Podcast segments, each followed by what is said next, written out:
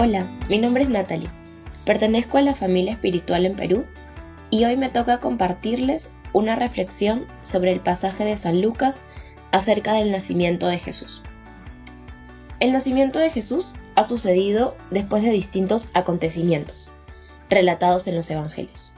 Por ejemplo, después de la anunciación del ángel Gabriel a María, después de la visitación de María a su prima Isabel, del nacimiento de Juan el Bautista, y estoy segura que de muchos otros que no han quedado registrados, pero que fueron preparando y llenando de confianza y gracia los corazones de Santa María y San José para recibir al Hijo de Dios. Pienso en José, un hombre obediente, un hombre responsable, tanto con su familia como con la ley. Tenía que cumplir con este empadronamiento que habían solicitado.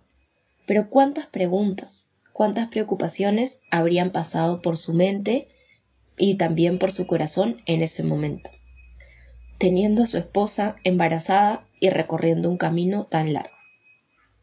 Por otro lado, también pienso en María, con una actitud serena, silente, para seguir atenta a todas esas pequeñas manifestaciones de Dios en ese camino tan difícil que tenían que recorrer pero también de la misma manera buscando el diálogo con su esposo, para que ambos entendieran que más allá de las comodidades que les faltaba, lo más importante era estar juntos para recibir a Jesús. Juntos en Galilea, juntos en camino a Judea, juntos en Belén para abrazar al mismo Dios. A raíz de todo esto, me surgen preguntas. ¿Cómo estamos preparando nuestros corazones? O, mejor dicho, ¿cómo nos estamos dejando preparar por el mismo Dios para recibirlo en Navidad? ¿Cómo lo dejamos actuar para que nos prepare para el próximo encuentro en Lisboa? Creo que la clave es dejarnos encontrar por Él quien nos invita de distintas maneras tan creativas a encontrarlo. Ya sea en la visita del Santísimo, ya sea en misa, sea rezando un rosario. Todas esas son caminos que nos pueden llevar a encontrarnos con Dios. La Jornada Mundial de la Juventud es una fiesta hermosa que como iglesia convoca a jóvenes de todo el mundo para ser testigos y testimonio del amor. Yo he tenido la oportunidad y la bendición de participar en dos jornadas mundiales de la juventud.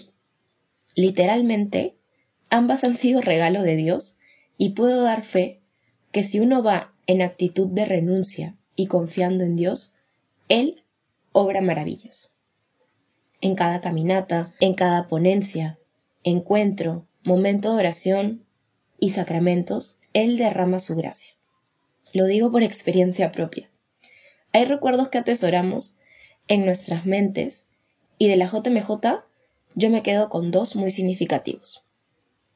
Las caminatas, que me permitieron darme cuenta de mi pequeñez y la necesidad que tengo de otros para seguir caminando, para seguir andando, y también me quedo con uno que fue de una confesión con un sacerdote mexicano literalmente tuve la experiencia que Jesús nacía nuevamente en mi corazón a traerme su alegría, esa alegría que solo Él podía regresarme.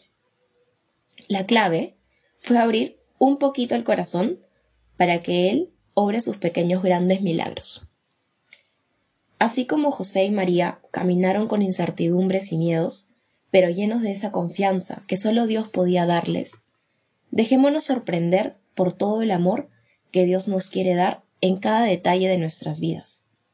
Santa María y San José, les pedimos que intercedan por nosotros para recibir el amor de Dios en este camino de Adviento, próximo a la Navidad, y el camino a la JMJ Lisboa 2023.